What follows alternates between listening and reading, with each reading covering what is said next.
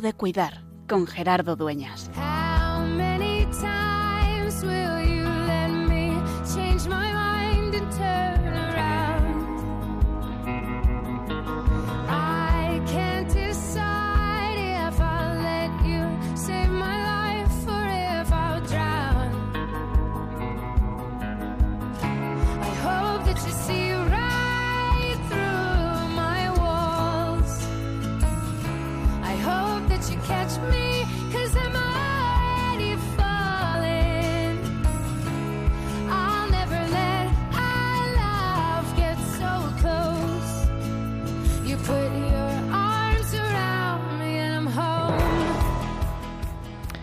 Decía más o menos San Juan Bosco, cuya fiesta celebramos hoy en este último día del 31 de enero, que había que querer a los alumnos y rezar por ellos.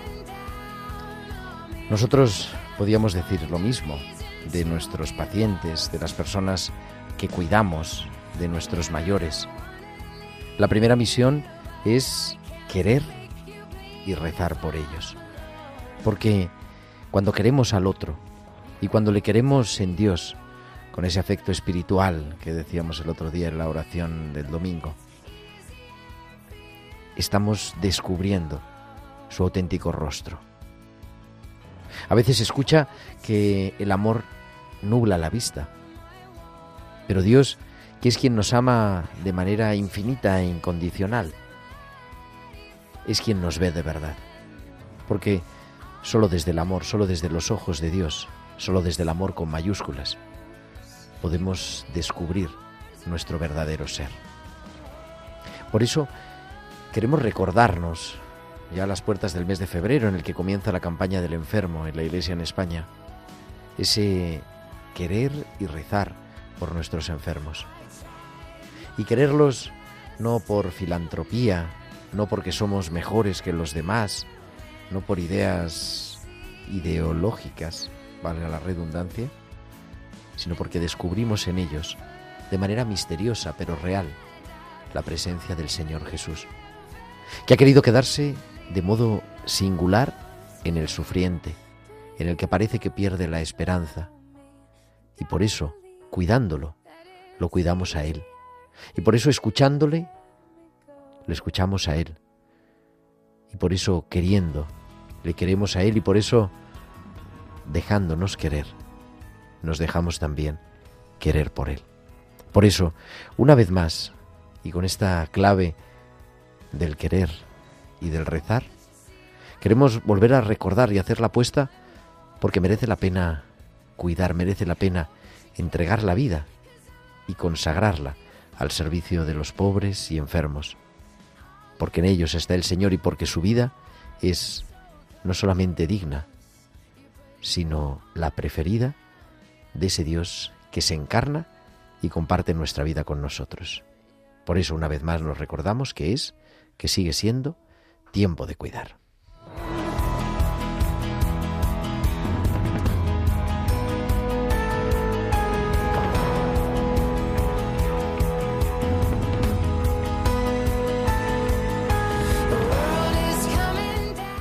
Muy buenas noches, queridos amigos de Radio María, y muy bienvenidos a esta nueva edición, la número ya 217 de Tiempo de Cuidar, 217 martes, acompañándote de 8 a 9 de la tarde, de 7 a 8 en Canarias, en el programa de Pastoral de la Salud de Radio María, en este anochecer del último día de enero.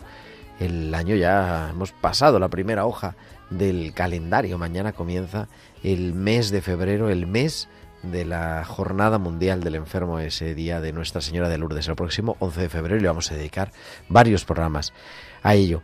Con un equipo magnífico a los mandos del control, como es habitual, nuestro querido Javier Pérez. Javi, muy buenas noches.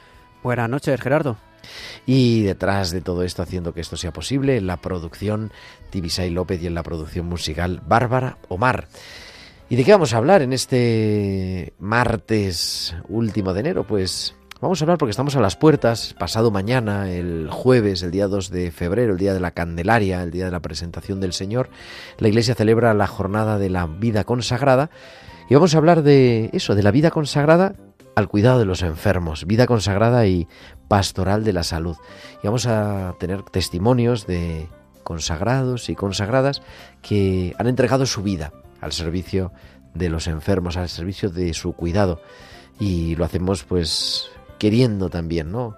Que esa vida consagrada siga siendo profética, es decir, que hable desde su entrega, desde su compromiso vital al servicio de los enfermos para toda la Iglesia y lo hacemos también pues unidos al Papa en este viaje a África que estamos también pues acompañando en Radio María y muchas cosas más, los hospitales con alma, las pinceladas bíblicas y como siempre esperamos también vuestros comentarios en nuestro correo electrónico. El correo electrónico es el de siempre, tiempo de cuidar arroba radiomaria.es, tiempo de cuidar arroba radiomaria.es y nos podéis enviar también vuestros mensajes a través de Facebook, Radio María España, que ahí entrando en Facebook además tenemos vídeo en directo, podéis compartir con nosotros este estudio que está abierto también a todos nuestros oyentes y también en Twitter arroba Radio María Spain. Y además nos podéis enviar vuestros mensajes de WhatsApp, vuestros audios también a nuestro número del estudio al 668-594-383. Al 668-594-383. Pues son las 8 y 7, 7 y 7 en Canarias.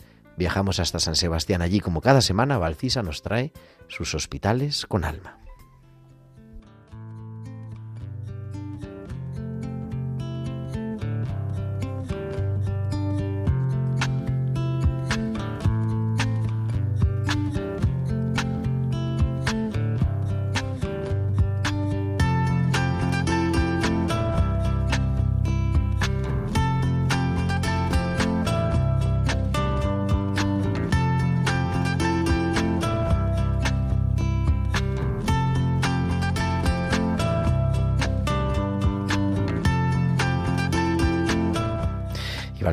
Cada semana, digo, nos trae sus hospitales con alma. Muy buenas noches, Valcisa. Buenas noches, Gerardo, y buenas noches también a todos los oyentes. En la oscuridad. Una de las peticiones que con mayor frecuencia me piden los pacientes es que les ponga algo para dormir. No importa si sus casas dormían bien o no, en el hospital siempre va a ser peor, y fundamentalmente es porque se encuentran en un sitio hostil y en una situación de fragilidad.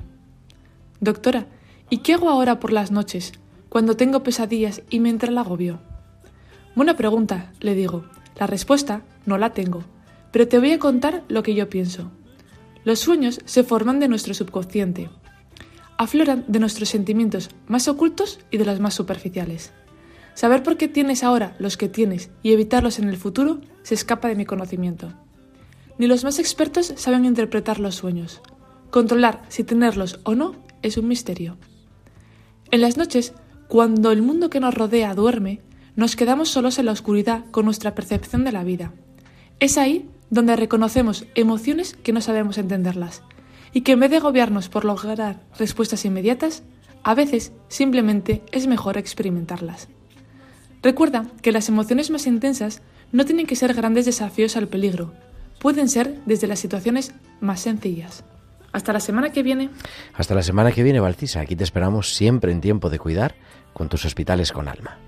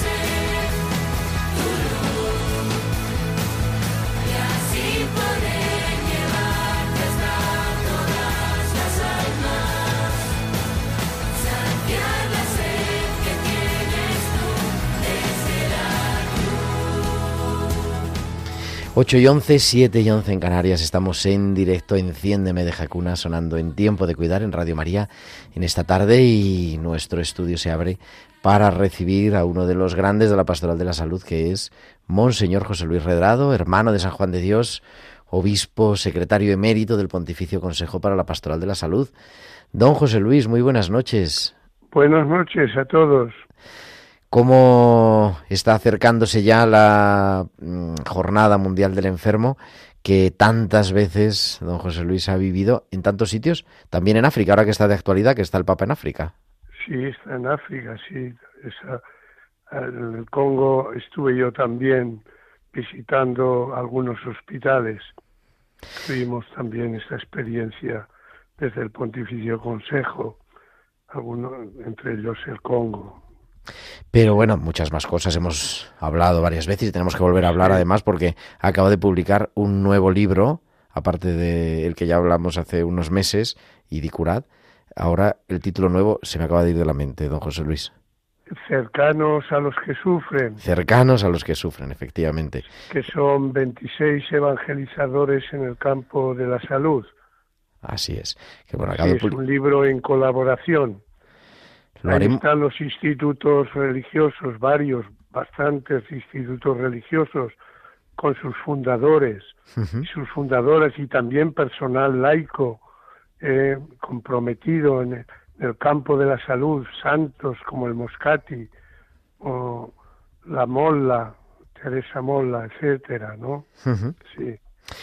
Pero para hablar hoy, digo un poquito más, porque nos acercamos a la Jornada Mundial del Enfermo el próximo 11 de febrero, que de hecho nos contó aquí don José Luis eh, cómo había nacido en aquella comida con el Papa, con, el Papa, Juan Pablo, II. Sí, señor, Pero también celebramos pasado mañana la Jornada Mundial de la Vida Consagrada y, yo quería compartir un poco también como consagrado, porque don José Luis es hermano de San Juan de Dios y de hecho vive en la casa de los hermanos de San Juan de Dios de Zaragoza. Eso, ¿Cuál es, no sé si la aportación, ¿no? Pero esa relación pues, de tantos consagrados con la pastoral de la salud. Sí, bien, pues yo me encuentro ahora aquí, los últimos años de mi vida, que no sé cuánto será. Le estoy pidiendo al Señor que me dé al menos dos o tres para limpiar el ordenador, hacer algunas cosas y terminarlas, las de aquí de la tierra, y bueno, pues si hay un hueco allá en el cielo, pues que me acoja. Esta es un poco la, mi dimensión, porque tengo más años detrás que delante y el cuerpo ya me avisa, etcétera, aunque pues estoy en, no en plena actividad, pero sí en actividad que puedo realizar, ¿no? Eh, ahora, pasado mañana, o mejor dicho, el día 3, nos vamos a Ávila también, pues a preparar la Jornada Mundial del Enfermo, a dar una conferencia, etcétera, y así vamos eh, pues eh, pasando los días, eh, reflexionando, diciendo, hablando, meditando, etcétera, ¿no? Y visitando los enfermos. Este es un poco globalmente un poco mi experiencia última, ¿no? Estar en un hospital, vivir la comunidad que me ayuda enormemente. No soy una persona suelta, soy un religioso que vive en comunidad, eh, es una riqueza, un gran potencial la comunidad, ¿no? Y realmente la convivencia de fraterna ya es una predicación, no verbal, práctica del Evangelio, etcétera, vivir gozosamente, alegre en lo que se pueda, con sus más y sus menos, ¿no? Porque somos tan distintos, en edad y, en, formación ¿no? y en experiencia. Esto es una riqueza. Yo por eso me vine aquí, le dije al Papa eh, Benedicto XVI en la carta que le dirigí ya cumpliendo los 75 años, que tenía un proyecto aquí y estos 10, 11 años que llevo en el hospital, pues con los hermanos, naturalmente, un religioso de San Juan de Dios, he vuelto pues a, mis fuentes, a mis orígenes de llamada a la hospitalidad de forma eh, pues diversa, No quiero decir que siendo secretario he hecho una hospitalidad pues a otro nivel de animación, etcétera, que creo que, es tan necesaria en la Iglesia a nivel general, a nivel de, diócesis, a nivel de parroquias eh, eh, y no digamos nada de los hospitales. Por lo tanto, he ejercido mi vocación eh, de una forma plena, estando pues donde estuve 25 años en el Vaticano, ¿no?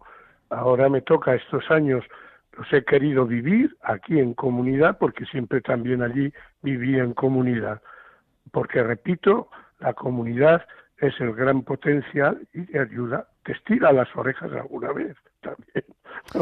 Y es interesante, pues ¿no? Yo creo para la vida del hospital como ahora y ahora también como capellán del Hospital de San Juan de Dios en Zaragoza, ¿no? Yo creo que interpela a pacientes, a profesionales, la presencia de la comunidad. Sí, a veces dicen, pero ¿cómo un obispo? Bueno, un obispo, pues, eh, pues eh, lo que, el obispo es el primero que tiene que ejercer la hospitalidad, estar con los enfermos, ¿no?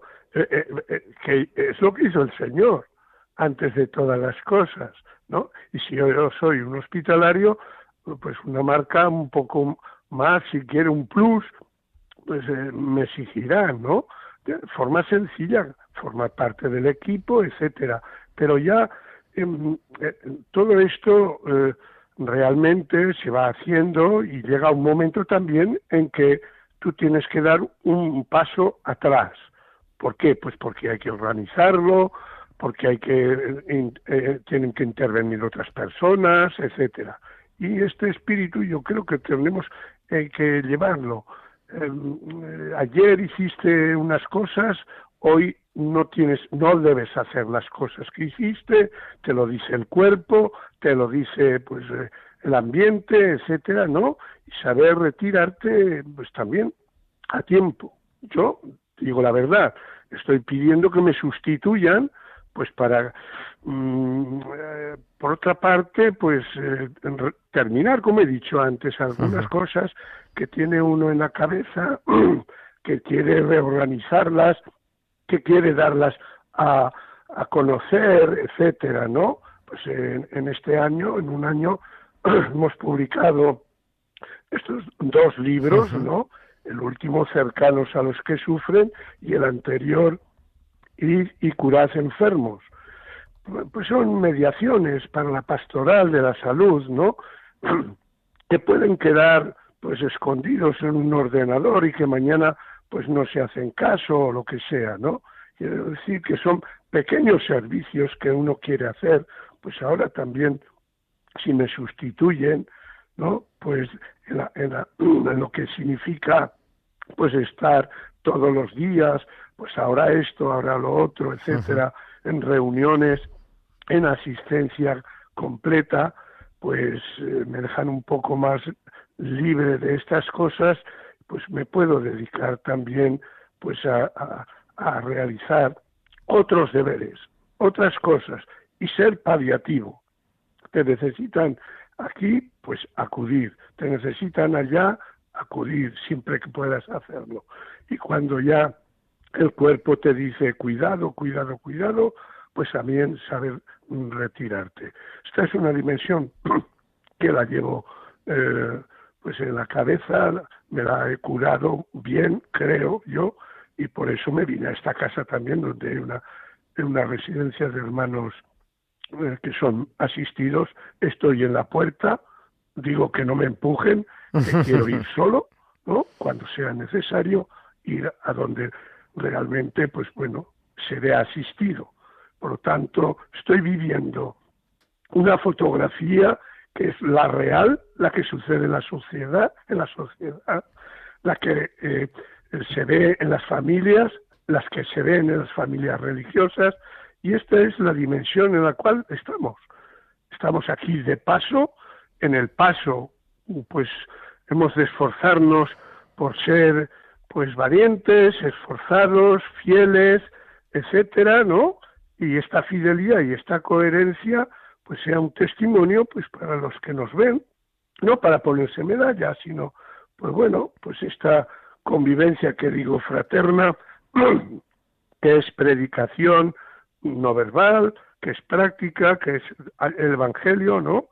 Y que pues, deben hacer de, de la reflexión, de la oración. Quiero intensificar este sentido también de oración, de escucha, de estudio ya no tanto, porque pues, pues eh, las cosas pues entran en su fragilidad, pero es así, ¿no? Se trata de, pues, de que cada uno con su testimonio dé eh, pues eh, al mundo este evangelio que necesita, que necesita, ¿no? Que es pues vivir la esperanza, vivir mm, la paz, la serenidad, eh, estas cosas, luz, eh, todo esto que el mundo hoy necesita realmente, realmente, ¿no? Es necesario conocer pues el mundo en que vivimos, estas guerras que están tan cercas, estas incompresiones y tantas cosas, y tantas luchas, y vivir pues eh, sus esperanzas, sus aspiraciones, eh, sus dramas, eh, todo lo que significa. Entonces la vida religiosa está insertada aquí en el mundo, así, vivida de esta forma, intentándola vivirla. No somos santos, estamos en camino de santidad. ¿no? Pero bueno, pues hacemos lo que podemos, ¿no? Y es, este es mucho y es compartir el testimonio. Mucho, y sobre todo en comunidad creo que es muy importante. Claro que sí. Este es el signo grande que se espera de la vida religiosa como tal, ¿no? Por eso la jornada, esta jornada que nace en el año 1997, ¿no? Estábamos allí en Roma, en Roma la vivíamos de una forma, hoy se vive también pues aquí de otra forma, etcétera, nosotros en comunidad lo mismo, etcétera, ¿no? Eh, pues es para dar gracias por la llamada del Señor, llamados por parte del Señor para estar con Él. Si nos alejamos de Él, pues la hospitalidad no funciona, la educación no funciona, no funciona la oración, etcétera. Creo, creo que es así. Los eslogans pequeños, ¿no? Es porque la llamada es un proyecto de amor por parte del Señor. ¿Por qué a mí y no al otro que era mejor que yo? ¿No? Pues bueno, pues ahí estamos, ¿no? Pues ahí vemos siempre, siempre caminando, ¿verdad? Caminando en esperanza, como dice el lema de este año.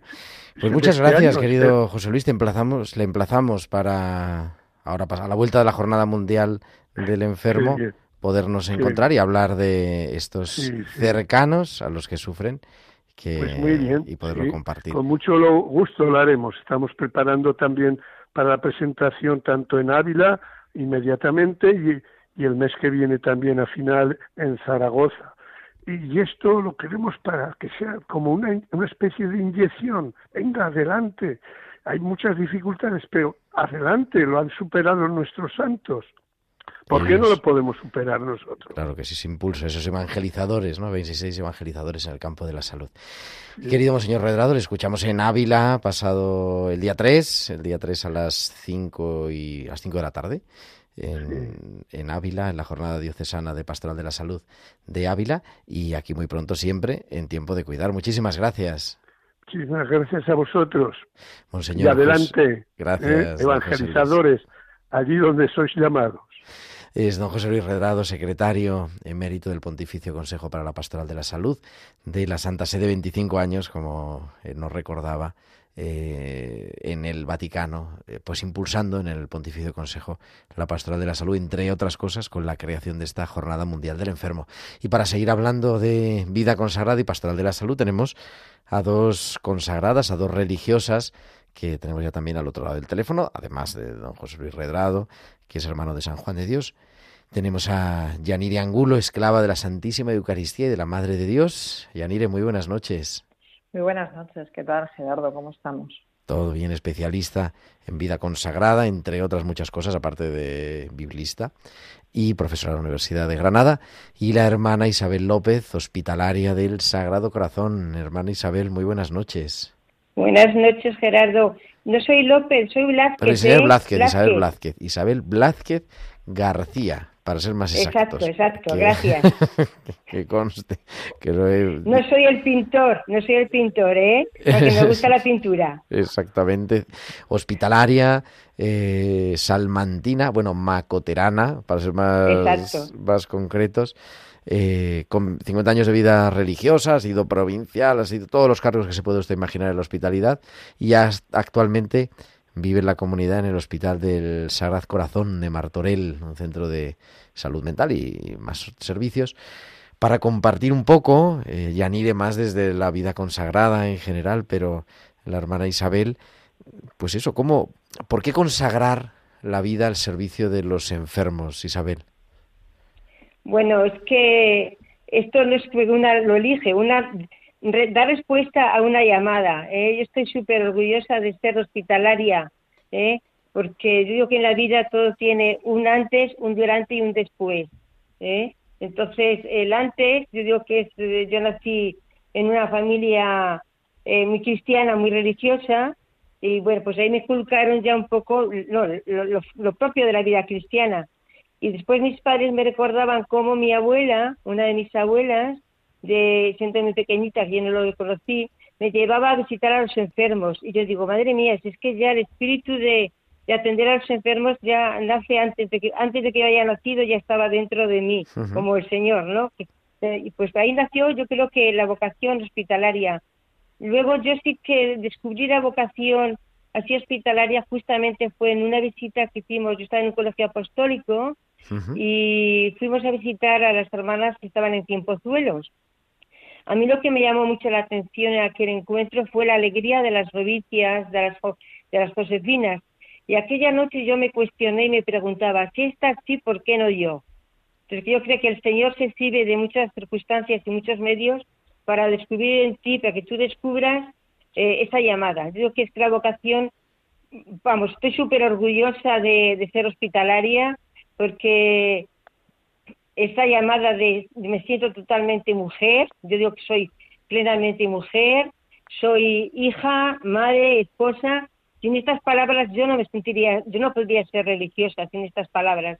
Eh, Entonces he descubierto a, a través de, de esta vocación, el Señor me ha hecho descubrir el tesoro, ese gran tesoro, esa perla de que nos habla el Evangelio, y yo lo he descubierto y lo vivo precisamente en los enfermos, que según nuestro, nuestro fundador Benito Meni, nos decía que ellos son vivas imágenes, dice, nos decía, tratarlas como las vivas imágenes de Jesús.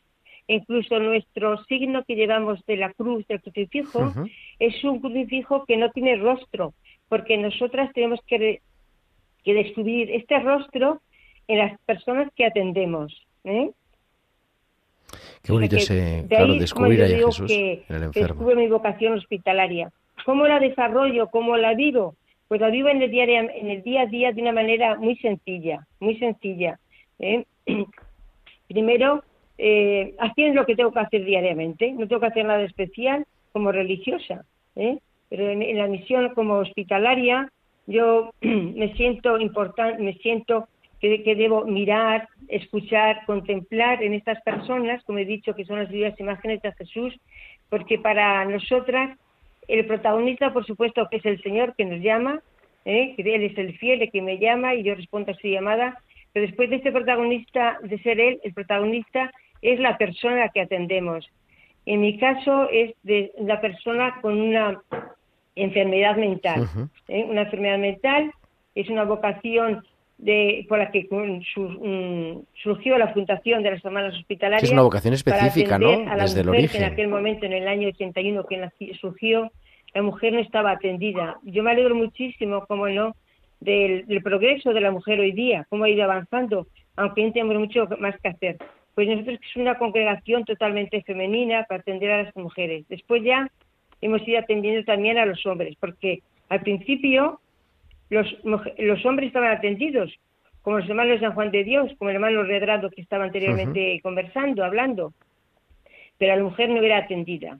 Entonces, para nosotros esto es súper importante. Y ese es el, lo que detecta, ¿no? San Benito Meni y, y funda las hospitalarias con esa... Porque él era hermano de San Juan de Dios. Sí, sí, él era hermano de San Juan de Dios, vino a España, le mandó el, funda, el su superior general a, a restaurar la orden, Bueno, pero entonces la historia es que en, Granada se encuentra con dos granadinas que son ellas las que le inculcaron, le infundieron, le, prácticamente le achucharon. Yo diría que la achucharon y así era porque ellas sentían, el espíritu de fundar, de atender a las personas, a la mujer.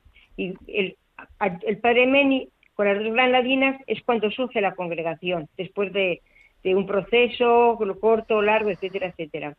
Una congregación que llevamos ya más de 140 años, que estamos en cuatro continentes, en 25 países, aquí en España en unos 24 centros, la central la tenemos en Tiempos Tuelos Madrid, y bueno, que atendemos, yo creo que a nivel mundial, unos, mm, no, ahora no tengo cifras, pero un gran número de pacientes.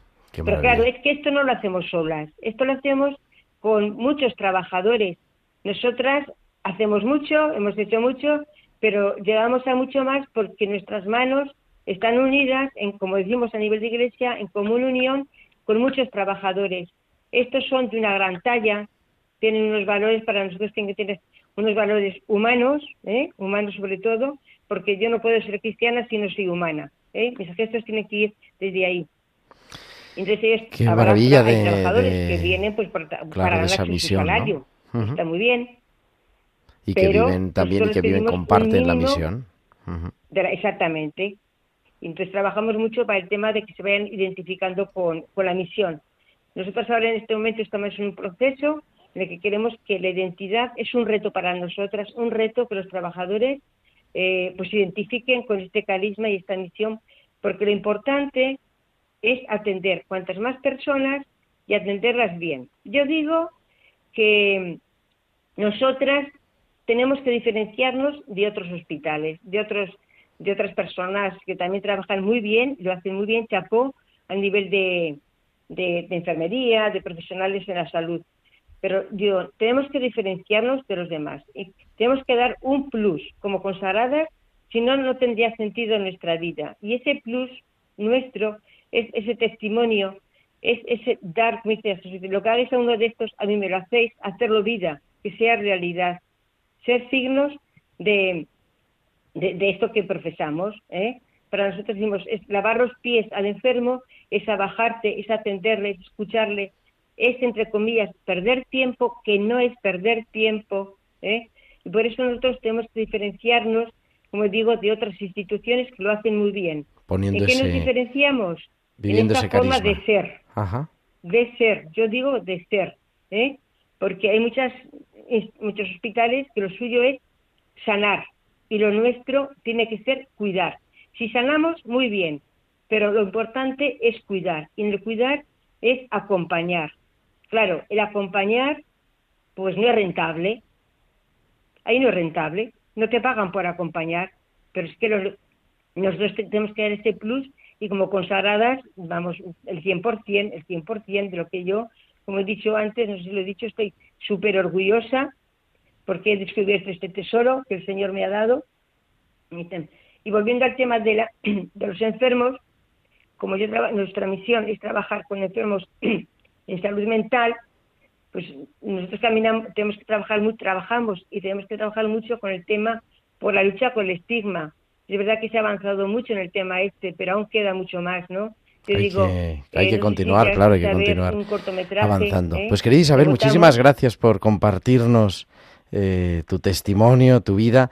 Hablaremos de, emplazamos para hablar de la salud mental, pero hoy queríamos tener ese testimonio, ¿no? De tantos años, de 50 años de vida consagrada en la hospitalidad, en las hermanas hospitalarias, al servicio de los enfermos. Muchísimas gracias, Isabel Blázquez. Gracias. Muy buenas noches. Gracias, Gerardo. Buenas noches. Yanire, decíamos la vida consagrada que siempre tiene esa capacidad profética, ¿no? De estar donde, pues donde otros no están. Bueno, eh, eh, así nació, así nace y así estamos invitadas a, a, seguir buscando esos lugares en los que, bueno, pues en los que no es tan fácil estar de normal y bueno, pues estamos invitadas desde esta vocación a, a seguir a Jesús y a servir al reino. Este año la así, sin preparar la llamada, pero con la confianza que, tenemos. Qué miedo me das. Este año la campaña del enfermo, eh, la Iglesia en España, habla de acompañar a las personas mayores. Lo vamos a dedicar el próximo programa a eso. Y hablando en el equipo que tenemos, en, en la delegación, ¿no? sobre la escuela de Pastoral de la Salud, hablamos, oye, es que esta, eh, este acompañar a los mayores y además entendiendo que los mayores no solamente necesitan ser acompañados como objeto de nuestro cuidado, sino también que son sujeto de evangelización. Y decíamos, es que la vida consagrada es también eh, profética en la ancianidad, ¿no? En la manera de vivir la ancianidad. No, sé cómo lo ves. Eso estamos llamadas a vivir, la verdad. Eh, creo que que bueno, que entregamos la vida, todo cristiano estamos llamados a, seguir a Jesús y entregar la vida, pero entregar la vida de manera natural y aprender a envejecer, a, ser testimonio eh, de una bueno, de una vida que sabe qué es lo esencial.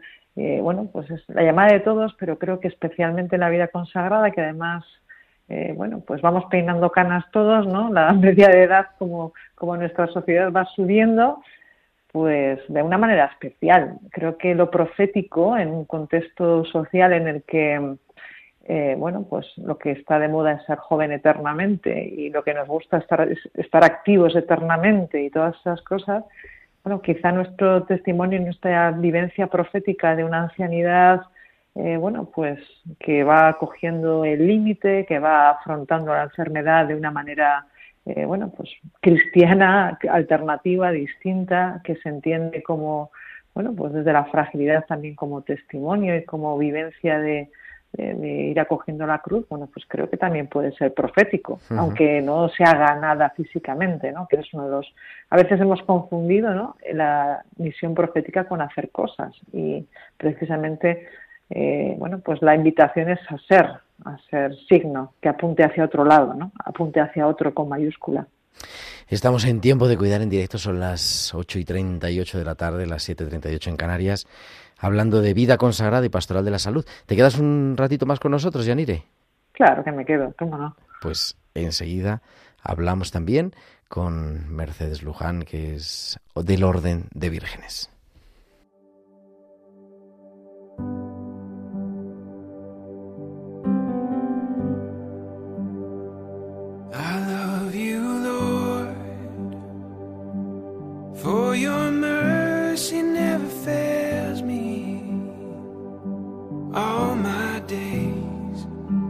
Been held in your hands from the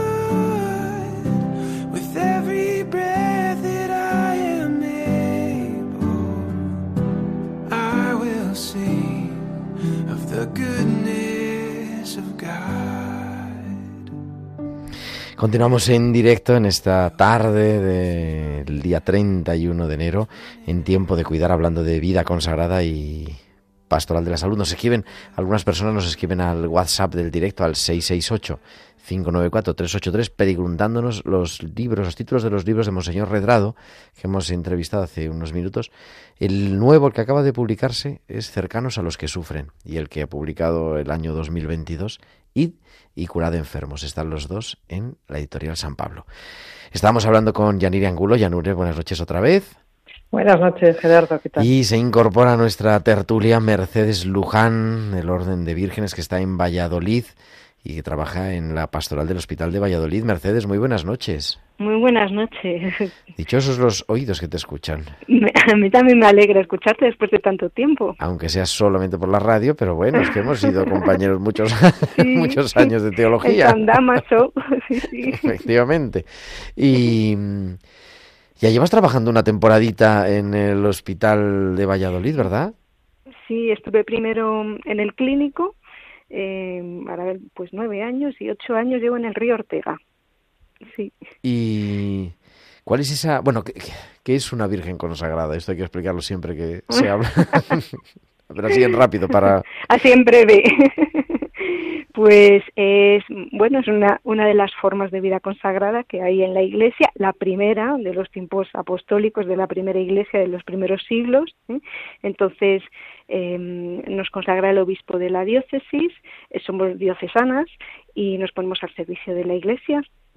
Eh, es un ritual muy bonito eh, datado del siglo IV y bueno que nos configura como esposas de, Cristo. Y bueno pues cada una desarrolla pues según sus carismas pues una función en la diócesis en su parroquia sus trabajos diferentes muy variado ¿eh? muy muy variado. Así en síntesis y rápido. Perfecto. Y en este caso en la pastoral de la salud al servicio de los enfermos durante ya 15 años entonces. Mm, no nueve nueve diez a 10. Ah, no, no, pensaba que era 9 más años, 8. 9 años. No, ¿Cuál es tu tarea en el día a día? Pues mira, en, en el hospital mm, somos un equipo. ¿eh? Somos un equipo formado por sacerdotes, laicos. Eh, yo que estoy de única consagrada por ahora. A veces ha, ha habido equipos donde ha habido más religiosas, pero ahora estoy yo eh, bueno, pues voluntarios, un diácono permanente, como tú, y, bueno, pues, pues funcionamos en equipo, eh, bueno, pues a base de guardias y se trata pues de ir visitando a los enfermos, de qué necesidades tienen, que nos llamen, eh, bueno, pues desde las comuniones, eh, los sacramentos, la unción, cuando estamos alguna de nosotras, pues llamar al sacerdote para que reciban la unción o la confesión y, y, bueno pues mucho pues el acompañamiento bueno pues de la situación que en ese momento tan dura que están viviendo y, y las visitas y, y, esa atención espiritual y ese consuelo pues eso es lo que hacemos. Estamos eh, hablando con motivo de la Jornada Mundial de la Vida Consagrada, Yanire, que es ya la vigésimo séptima, ¿no? Este año tiene la vida consagrada caminando en esperanza y viendo esa actualidad, eh, ¿por qué es importante esta jornada? Digo, para, no sé, para concienciar al resto de la comunidad, yo creo, ¿no? Hmm. Bueno, creo que es una manera, ¿no? De recordar, agradecer y hacer memoria de las vocaciones, de una vocación cristiana concreta, ¿no? Creo que es relevante también para, bueno, festejar todos, ¿no? No sé, ¿qué opinas tú? Mercedes pues eh, yo creo que también es hacer conciencia ahora ahora tenemos días de todo bueno pues también hay día hay día de la vida consagrada no mm, luego también eh, viene la de la vida contemplativa que suele caer para, para después de para la Trinidad la Santísima Trinidad. eso es. Y entonces bueno pues también es eso eh, que oren por nosotros también todo el pueblo de Dios y toda la Iglesia y bueno pues también tomar conciencia de esta vocación Mercedes, así, dos preguntas fáciles para responder en, dos minutos. Vale, lo intentaré. ¿Qué le aporta a la... Claro, es que, es que lo valoro yo a Mercedes porque sé sus capacidades.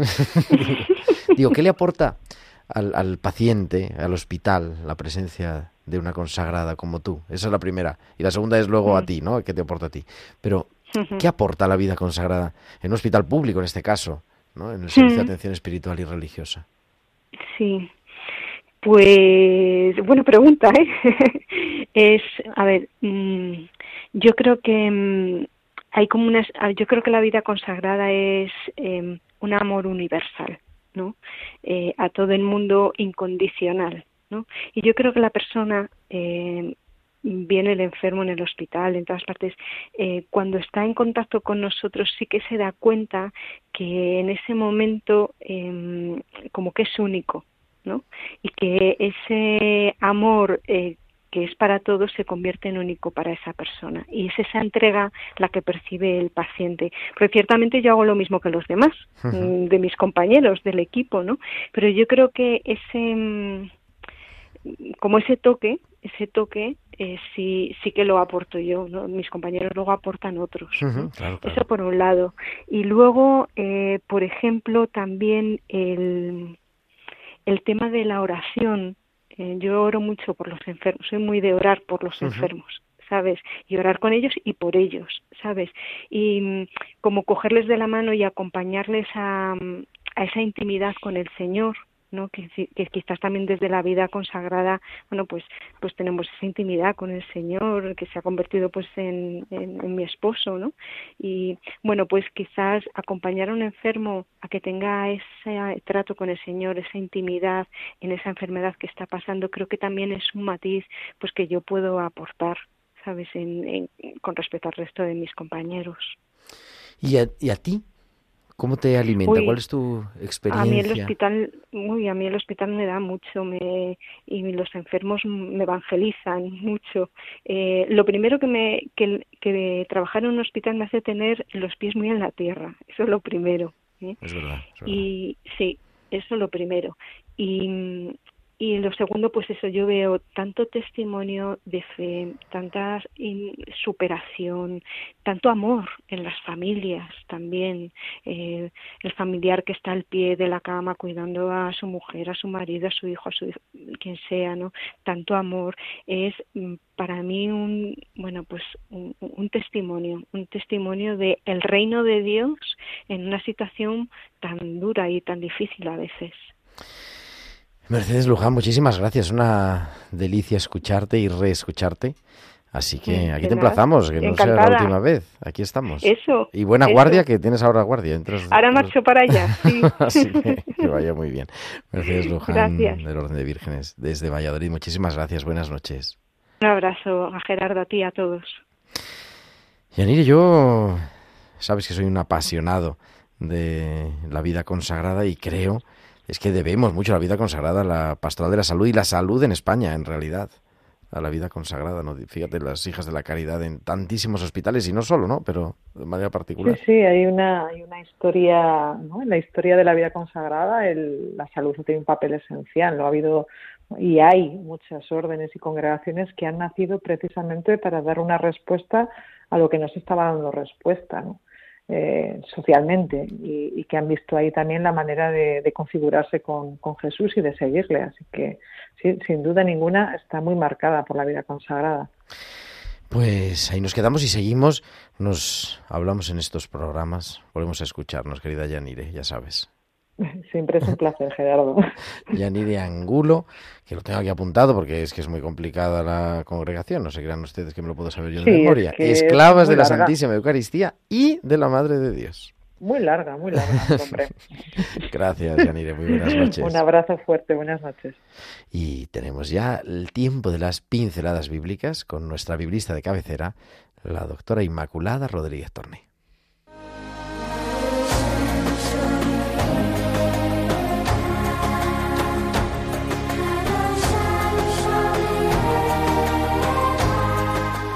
Y está Inma con un trancazo que casi no puede hablar, pero vamos a recuperar una de las pinceladas que nos hablaba de la importancia del tiempo y de ese tiempo kairos, ese tiempo lugar de la presencia de Dios que miríamos hace unos meses. Lo escuchamos.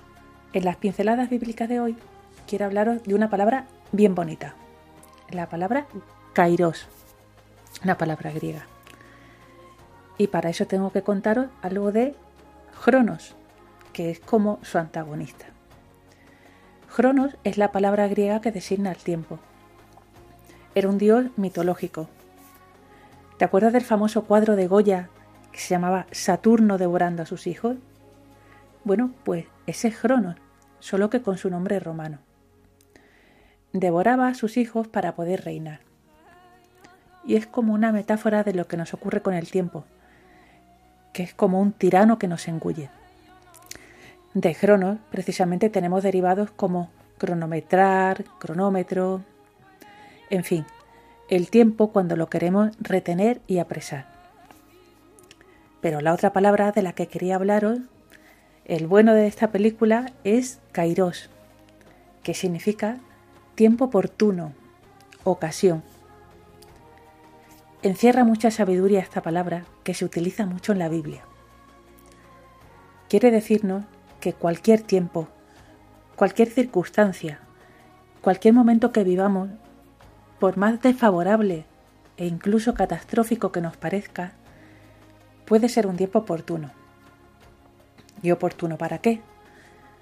Pues para hacer de la necesidad virtud que decía Santa Teresa, para ejercitar virtudes tan importantes como son la paciencia, la fortaleza, el aguante, la confianza en Dios, un montón de cosas buenas. Mirad que el pueblo de Israel, en pleno exilio a Babilonia, cuando Nabucodonosor le había destruido el templo, descubrió que en realidad podían rezar a Dios en el destierro, incluso en tierra enemiga. Allí estaba su Dios con ellos, porque en realidad el verdadero templo de Dios es la creación. Eso fue lo que descubrieron. Impresionante.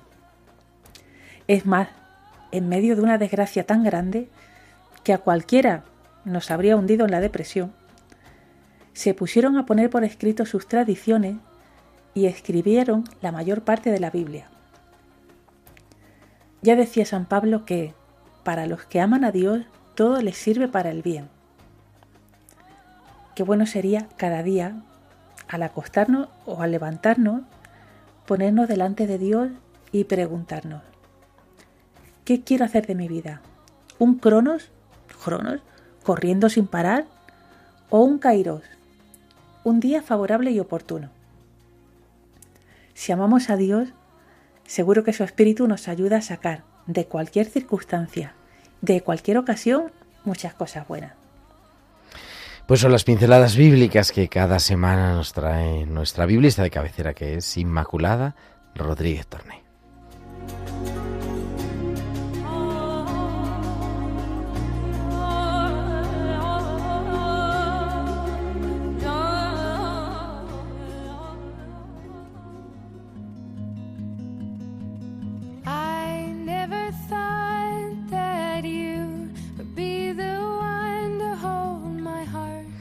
La vida consagrada, caminando en esperanza, nos hace presente la urgente necesidad que tiene nuestro mundo de mostrar la fraternidad, la luz, la esperanza en el Dios vivo, vencedor ante todas las desesperanzas, como un bálsamo en medio de tantas divisiones y de tanto dolor.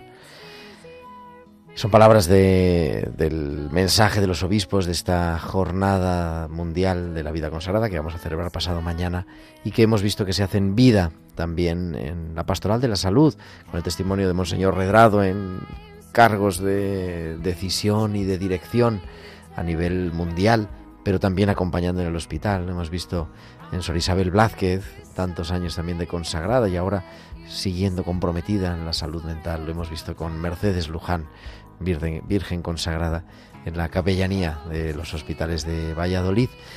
Y nos dejamos interpelar por esa vida consagrada que nos recuerda la presencia, la centralidad de Dios en nuestra vida. Se nos acaba el tiempo, volvemos el próximo martes, que será ya 7 de febrero. Muchísimas gracias a Javier Pérez en el control de sonido.